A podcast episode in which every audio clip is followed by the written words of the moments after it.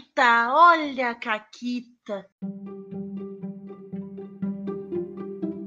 Oi, galerinha, amiguinhos da quarentena. Eu e a Renata continuamos aqui. Oi, Renata. Oi, Paula. E aí, beleza? Beleza, hoje a gente tá aqui e não tá sozinhas, Renata. Quem tá aqui com a gente? Quem tá aqui com a gente são duas pessoas que eu gosto muito nesse planeta e em outros planetas também.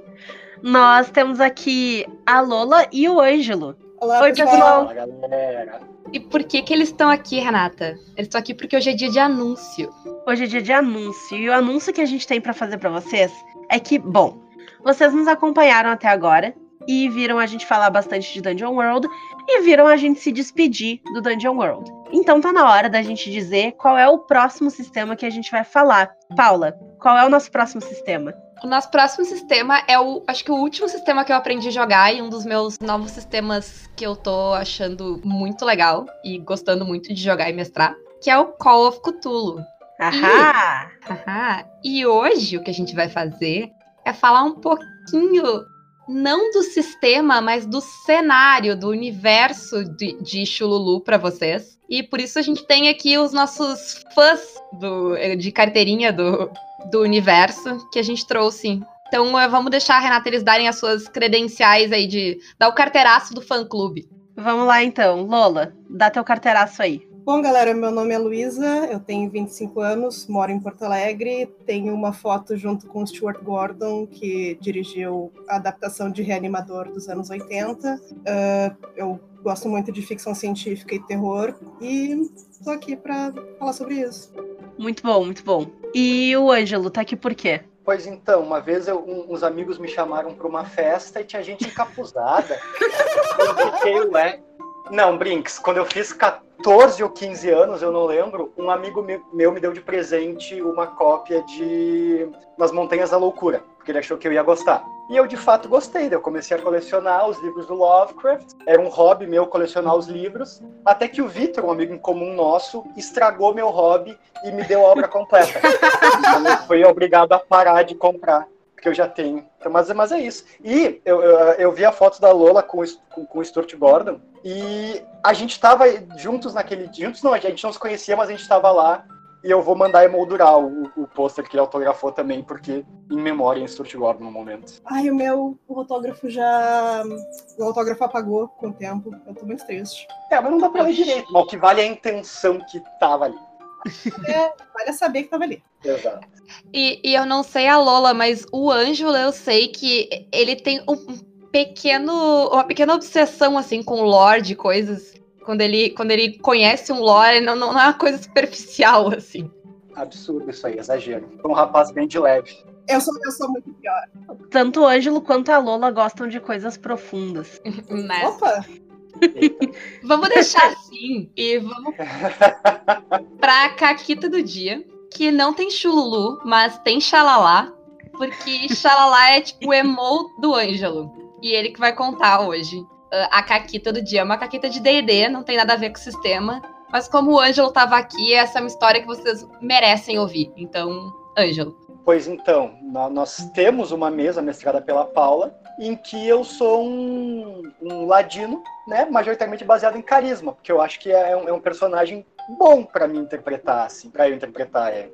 Qual é a principal característica dele, Ângelo? Ele é muito bonito.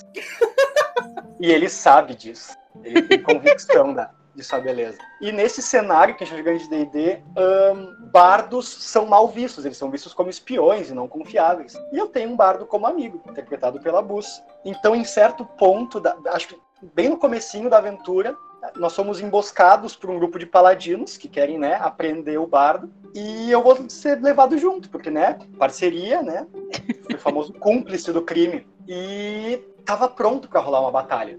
Tava tudo certinho pra, pra gente cair na, na, na, pancada. E eis que eu, eu resolvi, tipo, não, calma. Eu, eu simplesmente me entreguei aos paladinos e comecei a chorar. Tanto Mas, para, no personagem... Para, para, tu tá confundindo, Ângelo. Ah, isso, tu começou a chorar na segunda, segunda vez. É, na primeira vez, tu resolveu dizer que tu trabalhava pro rei. Exato, exato. Eu falei que não, galera, calma, vocês não estão pegando dois bandidos. Vocês estão pegando um bandido e um agente secreto que tá pegando o bandido antes de vocês já, já chegaram atrasado aqui. Eu já tava aprendendo meliante. Vocês estão atrasados. Eu tô levando ele pra ser preso. Já são desnecessários aqui. Podem ir embora. Muito obrigado. E o Xalá funcionou lindamente. Eles ficaram tipo assim, É. "Ah, desculpa, cara. Putz. Porque esse, esse desgraçado rola 30 de carisma, assim. brincando.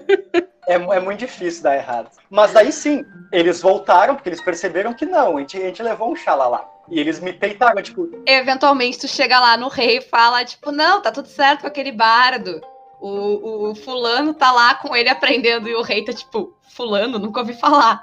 não conheço. Então eu fui peitado algumas boas sessões depois. Tipo, cara, tu mentiu pra gente, não tem mais escapatória. E aí sim, eu puxei de todo do fundo do meu âmago emocional pra começar a chorar, tanto em character como fisicamente. Eu falei, não, vocês não entendem, ele me fez de, de servo dele.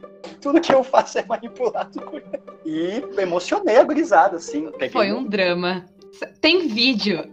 Se o Ângelo não, não se opor, a gente pode botar isso no Instagram.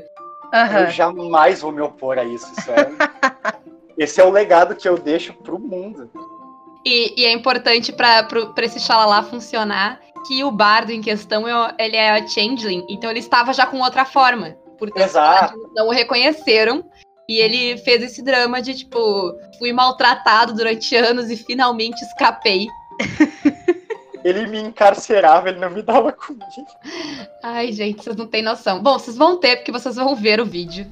Então, é isso. É isso que acontece. E, de novo, 30 de carisma. Os paladinos foram embora. Emocionados, assim, a vida deles mudou depois daquele dia. É muito bom ser lindo, né? Né? É bom, é bom. Bom, É, ele gastou não sei quanto. Que eu- ele nem barganhou. Que eu fiz ele passar na frente de uma loja e tinha uma máscara de sono da beleza. Gastou todo o dinheiro que tinha. É verdade. Sim. Mas, Dada a caquita de hoje, é, nós vamos pra um mundo que não é muito lindo. é.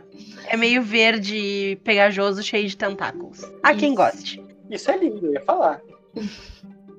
Mas então, pessoal, quem foi Lovecraft? É, porque tudo isso vem do universo criado pelo Lovecraft. Mas quem foi esse cara aí? É uma boa pergunta, assim, é uma pergunta que dá pra mergulhar, mas vamos tentar não mergulhar demais, assim. É. Porque sabe-se lá o que tem no fundo do oceano, né, meu? Exato, não dá. E muito fundo é perigoso. Tenso. Mas assim, ah, o Lovecraft, ele é um escritor, ele é nascido em Providence, Rhode Island, em em 1890, e basicamente ele ele teve uma, ele teve uma vida curta, ele, ele morreu com 46 anos, mas nessa vida curta a carreira dele literária foi baseada em escrever um universo de horror absurdamente coeso. A, a, a Lolo usou esse exemplo que a gente estava conversando antes, que basicamente o universo literário do, do Lovecraft é tipo o predecessor do universo cinematográfico da Marvel, sabe? É, é uma coesão muito impressionante, assim, como ele conseguiu concatenar todos os contos e novelas tão lindamente.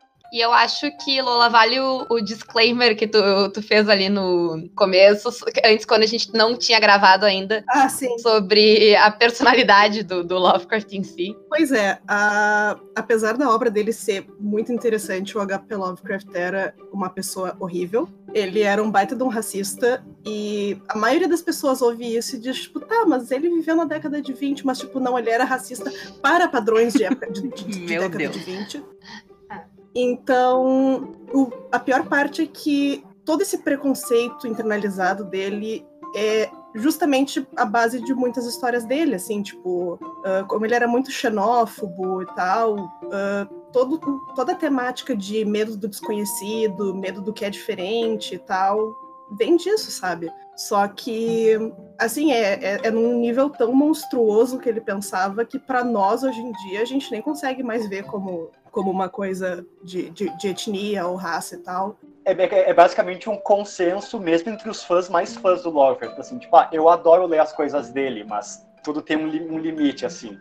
Mas, bah, E eu acho que o lado bom de usar o cenário do Lovecraft em sistemas de RPG é que a gente tem como dar uma consertada nisso aí. exatamente. Dá pra perverter tudo isso. É, Sim. Não, a melhor coisa de, de, de fazer obras situadas no universo dele é fazer coisas que eu sei que ele odiaria, sabe?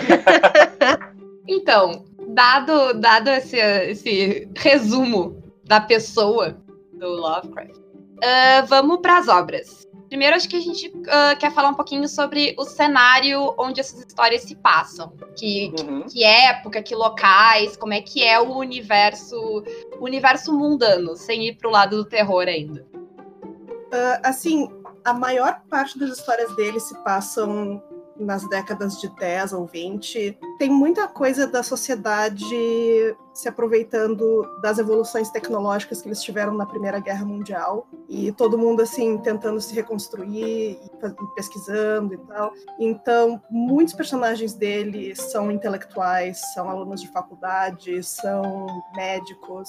Uh, normalmente é justamente esse pensamento científico, intelectual que que acaba trazendo problemas para eles, né? Tipo assim, a, a pessoa busca mais conhecimento do que ela deveria, digamos assim. Busque conhecimento. eu, eu, é, é, provável que Lovecraft tenha sido o primeiro contactado de ET Bilu no planeta Terra.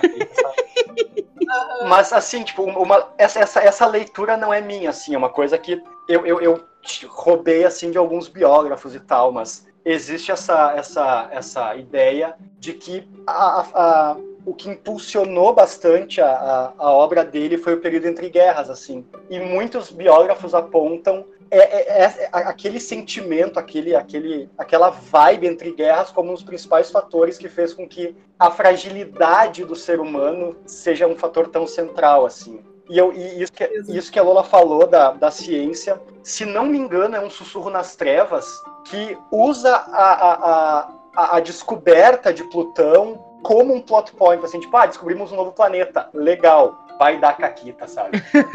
então eu acho muito interessante essa. O, o Lovecraft era uh, muito.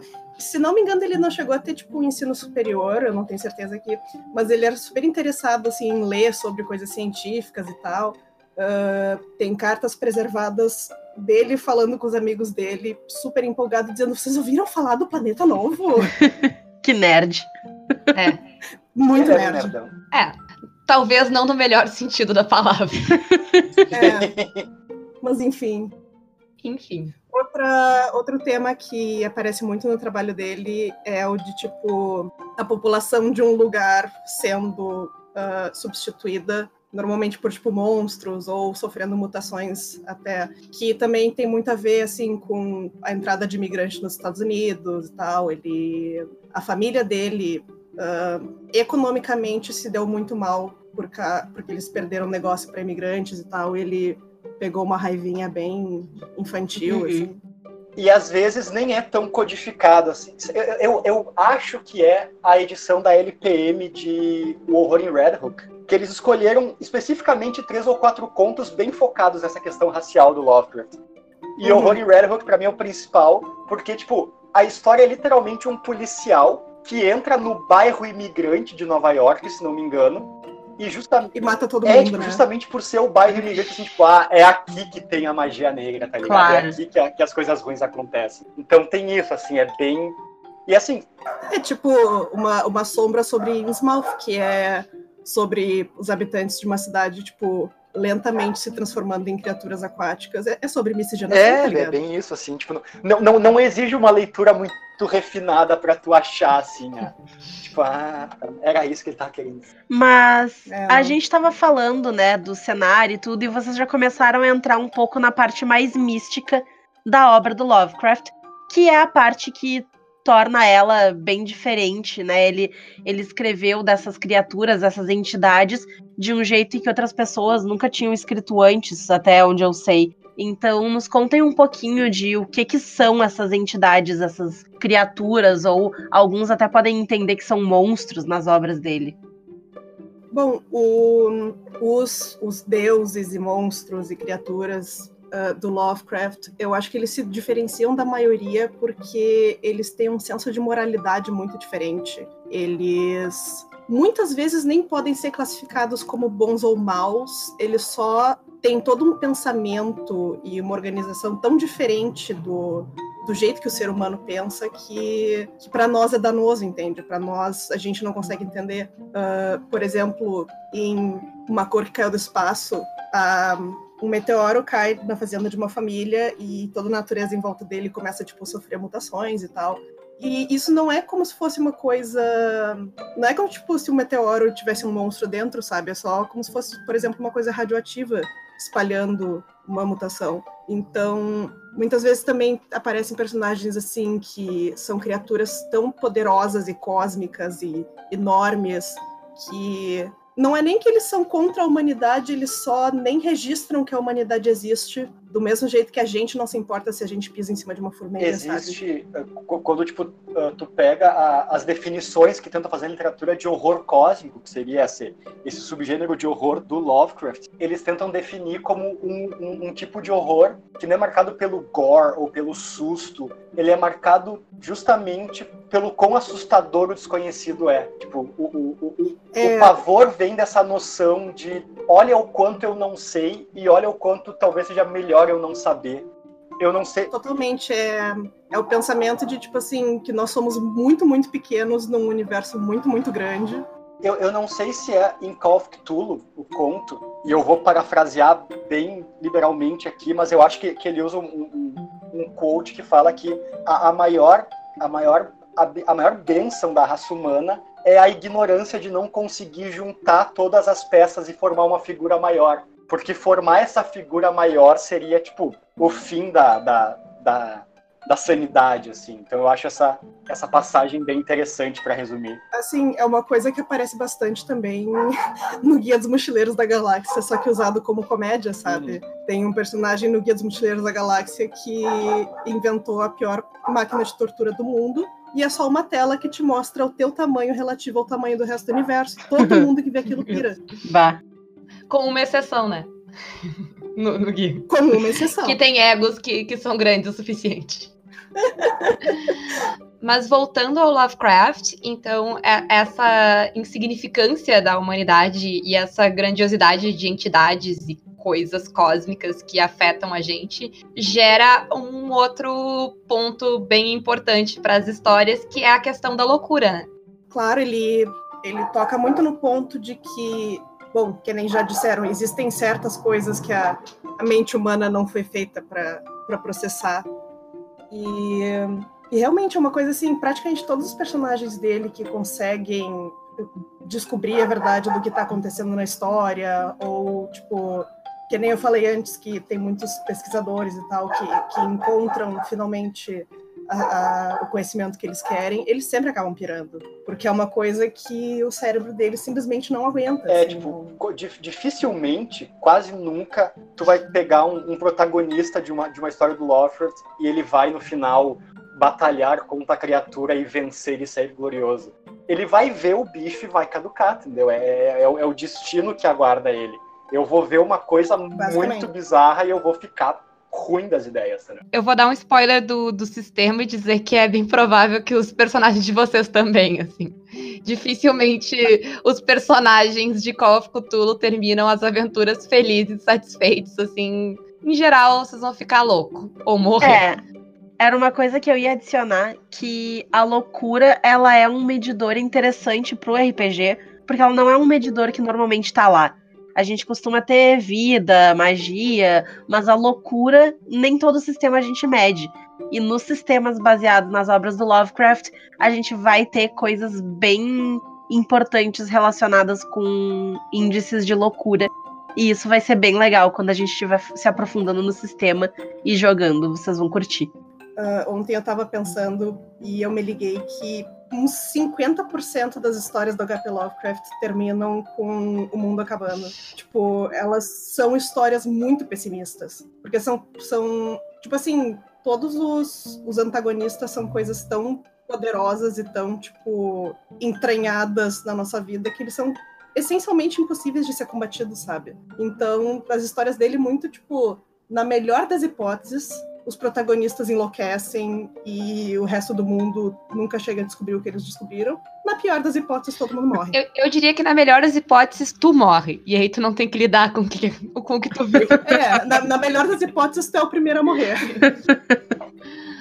É, é bem isso. Eu não sou uma pessoa que tem muita experiência com a obra do Lovecraft, então eu não saberia indicar que tipo de leituras ou filmes, ou séries, ou qualquer tipo de adaptação interessante que tenha, para quem tá nos ouvindo e achou interessante e quer se informar mais e descobrir mais sobre esse mundo. O que, que vocês recomendam para quem tá ouvindo Caquitas de hoje?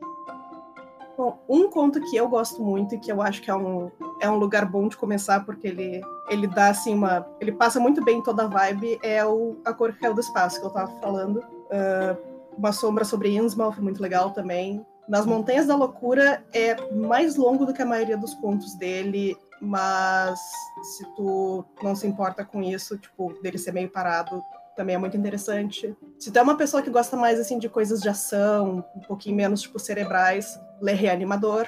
Eu falei antes que eu, eu, eu conheci Lovecraft porque um amigo meu me deu nas Montanhas da Loucura. Eu, se eu pudesse escolher hoje em dia, eu deixaria nas Montanhas da Loucura um pouco para depois. Não, eu inclusive me impressionei de tu querer continuar lendo Lovecraft depois de ler nas Montanhas da Loucura. É que, que tá, tipo, é, o teto é que quanto mais bagagem tu tem, melhor, melhor a história fica. Então, tipo, meu, eu, eu, fiz, eu fiz a viagem contrária. Eu fiquei, tá, eu agora quero muito entender o que eu acabei de ler, sabe? Vamos decifrar isso aqui. Mas eu, tipo, com, concordo com a Lola. Uh, eu acho que, assim, qualquer pessoa querendo ler Lovecraft tá, tá, tá, tá, tá bem na vida, porque encontrar online não é difícil. E, sinceramente, eu não lembro de já ter ido em um sebo e não encontrado algo do Lovecraft. É muito. é item básico de sebos, assim. Então, se a pessoa for num e pedir pro, pro cara do sebo, ele vai dizer, ah, tem cinco aqui no canto, sabe? Então é, abre... bem, é, bem, de boa nesse sentido. Tu abre o inventário do dono do sebo e tá ali do lado Lovecraft, entre parênteses, comum. Exato. o, o, item é cinza. Mas eu acho que para além do, do, dos contos originais, uh, tem adaptações bem interessantes. E eu recomendaria especialmente um jogo que tá na Steam, que é Call of Cthulhu Dark Corners of the Earth. Eu não sei se o jogo foi desenvolvido com base no sistema de RPG, mas ele é um ele, ele é 100% uma aventura que seria possível no sistema e ele realmente a história dele é a junção muito bem feitinha, muito bem casada. Acho que dá para dizer das principais histórias do Lovecraft. Tu, tu, tu, enquanto um personagem, vive várias narrativas do Lovecraft. Eu acho que é uma baita experiência interativa, assim, para realmente mergulhar no cenário. E assim, eu, eu gosto muito do jogo. Eu já assisti playthroughs dele até o final, mas eu admito que eu jogando nunca virei, porque eu fiquei realmente apavorado e tive que largar. sinal que deve ser bom. Pô, isso é bom sinal, é. Uh, no, na questão de filmes, uh, as histórias dele tendem a ser muito difíceis de adaptar para filme, porque, tipo assim, elas são sobre monstros que, se tu enxerga um segundo, tu pira, sabe? Como é que tu vai botar isso numa tela? Mas algumas adaptações que são bem famosas, é, de novo, a versão do Stuart Gordon de, de Reanimador, que é especialmente boa para quem é fã de terror trash anos 80, porque é sangue e nojeira para tudo que é lado. Foi lançado esse ano uma, uma, adaptação de A Cor que Caiu no Espaço, estrelando o maravilhoso Nicolas Cage, que também é muito, muito bom. E tem muitos filmes que não são adaptações de histórias dele, mas que são claramente muito inspirados. Um que eu gosto muito. Uh, muitos filmes do John Carpenter lembram histórias do Lovecraft. Um filme que eu gosto muito é Na Beira da Loucura. E além do, dos livros e dos, das adaptações, tem também uh, contribuições de outros autores para o universo do, do Lovecraft que a gente tinha falado. Uh, Você tem alguns favoritos? Claro, eu, eu sou muito fã das histórias que o Neil Gaiman escreveu para o universo do Lovecraft. Ele escreveu um estudo em Esmeralda, que é uma história do Sherlock Holmes ambientada num mundo onde a família real inglesa são monstros Lovecraftianos. Então, no mundo real. Isso. É, basicamente. e a outra se chama, eu não sei o nome em português, eu não me lembro mais, se chama Shoggoth's Old Special, e é uma recontagem de A Sombra sobre Innsmouth, só que ao invés de ser numa cidade do interior dos Estados Unidos, é numa cidade do interior da Inglaterra, então ela é toda contada por velhos esquisitos no fundo de um pub e ela é uma delícia de ler. Um, outro, outra história que eu gosto muito é O Rei de Amarelo, que na verdade é um livro que inspirou muito o Lovecraft, e não o contrário, mas também encaixa muito bem em toda a mitologia dele. Então, acho que a gente vai encerrando e eu queria perguntar para vocês, antes da gente. Paulo, tem alguma coisa que você ia falar? Eu tenho uma coisa, porque a gente Ah. falou de tudo isso e a gente não disse que eu acho que muita gente sabe, mas a gente não disse quem é Chululu. Sabe que eu, Pois eu- é. eu pensei em mencionar justamente para as pessoas não começarem a ler pelo chamado de Cthulhu, porque essa história é muito anticlimática. Tô- eu, eu, eu li pensando assim, tipo, ah, é o monstro mais famosão dele, deve ser a melhor história dele, mas não é por muito. Eu, eu- eu assim. concordo com, com, com a Lola. Eu, quando eu tava nesse negócio de colecionar, eu ia achar os livros dele no sebo. Eu finalmente comprei um- um- uma coletânea de contos que tinha o chamado de Cthulhu. E eu pensei, pô, cheguei no tesouro, né, bicho? O, o- o conto era tipo o terceiro do livro, de sei lá, 10. E eu, não, vou deixar por último, porque é o chamado de Cthulhu, cara. Ai, coitado. E eu li por último e fiquei, pô, aí sim fomos enganados novamente, sabe? É... tipo assim, não, eu, eu acho que assim, é um, é um bom conto, mas tu tem que saber que ele não tem ação e ele não tem um final bombástico. Ele é mais todo o suspense e o mistério que é a atração dele. E Cthulhu, no caso, é um deus que hum, dorme faz não sei quantos milênios no fundo do oceano e uma profecia diz que ele tá para acordar e então começa a acontecer assim coisas estranhas na Terra. ah, as pessoas começam a encontrar, tipo, tipo, arqueólogos e tal, começam a encontrar estátuas dele. As pessoas começam a ter, no mundo inteiro, pesadelos sobre ele e tal. É, é bem vibes. Ah, E ele tem esse nome desgraçado, então ele atende por apelidos. A gente chama de Chululu, a Lola chama de Clayton, e várias pessoas também. Então, vocês podem dar o seu apelido também pra eles. A versão oficial é que o nome dele literalmente não pode ser pronunciado por bocas humanas, então é meio tipo assim, te vira. Ah, e serve também pra quando tiver alguma pessoa babaca que for te corrigir quando tu falar, diz pra ela que ela não tem aparelho. fo- sei lá. Vocal, sei lá. Aparelho. Isso. Diz pra ela que ela não tem aparelho vocal pra falar isso aí. Então, tipo, fala do jeito que Se eu a quiser. sua boca Porque sempre, sempre tem. Sempre tem aquele nerd fedorento que vai chegar pra ti. Não, porque a pronúncia original é. E vai cuspir em ti, porque não tem Se como. a sua boca É, não tem tentáculos, tipo, não, brother. Não é seu. Nem tente. E, e tu vai cuspir no amiguinho, que não é bom nesse período de quarentena. Então, verdade. vamos chamar de É Chululu verdade. Clayton, por questão de- de segurança mesmo, assim, da população. Sim.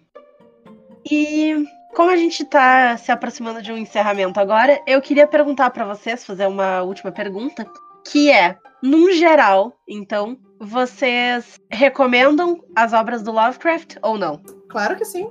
Tem que ter um pouquinho de paciência. Mas claro que To- sim. Totalmente, assim, tipo, eu recomendo por, porque eu, eu, eu tenho uma, uma visão meio, meio fantasiosa da, da mitologia de Lovecraft, porque ele foi um jovem, tipo, o pai dele foi internado num, num asylum completamente louco. Ele era um jovem também, bem, uma saúde frágil, uma psique frágil. Então eu acho que essa sinceridade transparece na, nos contos. Eu tenho a minha, o meu headcanon profundo de que, de que Lovecraft ele não escreveu contos. Ele teve realizações que caíram do espaço na cabeça dele e ele passou para o papel. Então eu, eu super recomendo, porque é uma viagem muito boa de se ter nesse sentido.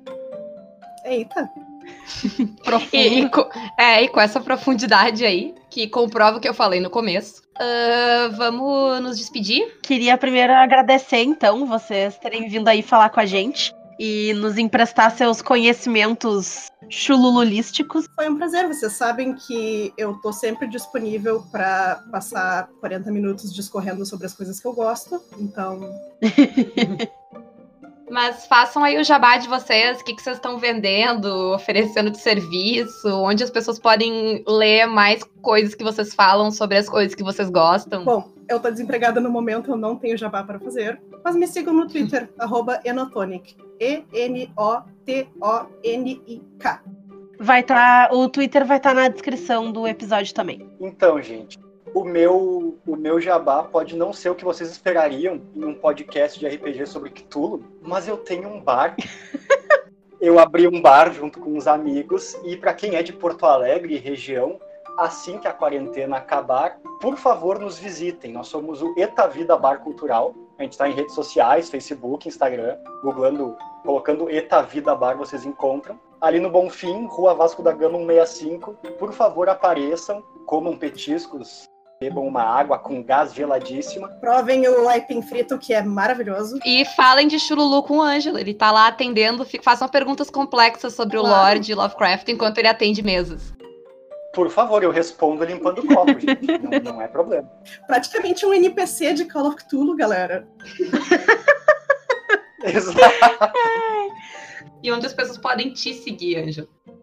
As pessoas podem me seguir no Instagram, arroba Angelo Werner, Werner com W. Ah, e é a minha principal rede social no momento. Eu estou ausente do Twitter, mas se em algum momento eu reativar, será arroba Angelo Werner com W. Isso é que tu pensa. Eu vou lá criar um Twitter agora e roubar essa tua arroba aí.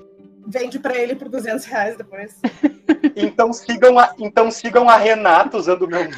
Tudo bem. Quem quiser fazer um fake do Ângelo tá disponível. Aí, galera. Oportunidades de emprego. Depois vocês me pedem um dinheiro para resgatar e tá só.